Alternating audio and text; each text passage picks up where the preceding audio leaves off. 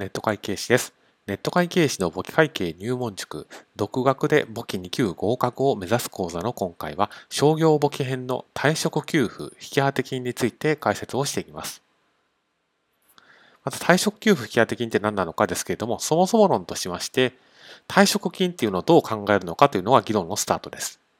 退職金っていうのは、まあ、その名の通り、退職をしたタイミング、従業員が会社を辞めたタイミングで払うべきものです。けれども、その金額っていうのは、賃金を最終的に退職した時にまとめて払うと、そういったような、え賃金の後払いというような考え方をします。ですから、今働いてくれている時点で退職金が徐々に部分的に発生していっていると、そういう考え方をするのが会計の世界での退職金の考え方です。想定される状況としましては、時期以降に退職金が実際に支払われることが見込まれるという、といった状況を想定をしています。